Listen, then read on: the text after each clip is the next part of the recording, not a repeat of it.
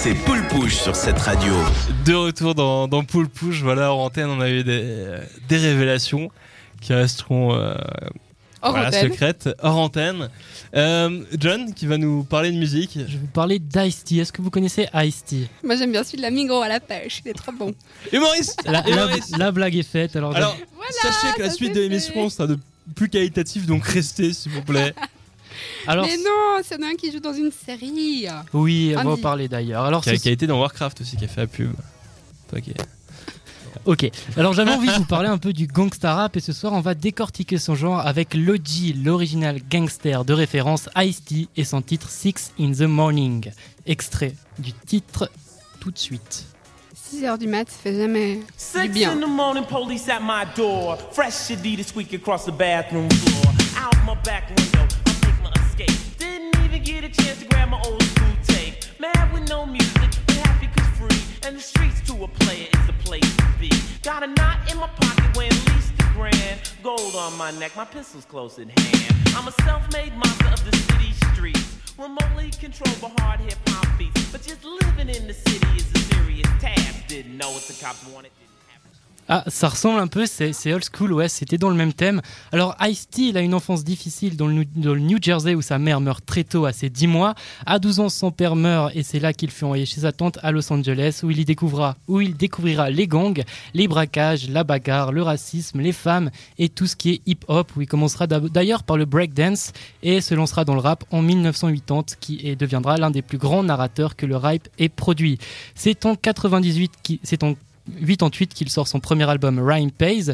Et cet album est la première définition du genre gangsta rap. Et il est aussi le premier disque hip-hop à avoir l'étiquette, vous savez la petite étiquette qu'il y a des fois sur les albums Parental Advisory?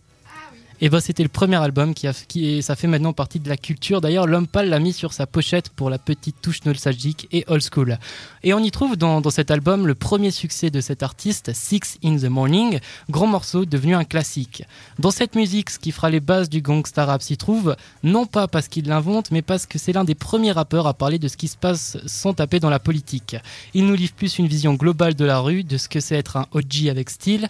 On, on y découvre son quotidien, sa peur, sa peur de vivre tous les jours dans cette vie où on découvre des braquages, du racisme. On y voit aussi les femmes, les rivalités entre gangs, parce que oui, à l'époque, il a vécu sa jeunesse à Los Angeles, là où il y a de nombreux gangs tels les Crips et les Bloods, la vie au ghetto, la haine envers la police aussi, du fait qu'à l'époque, c'était plus dur le racisme, ils n'avaient pas leur droit de réponse face aux forces de l'ordre.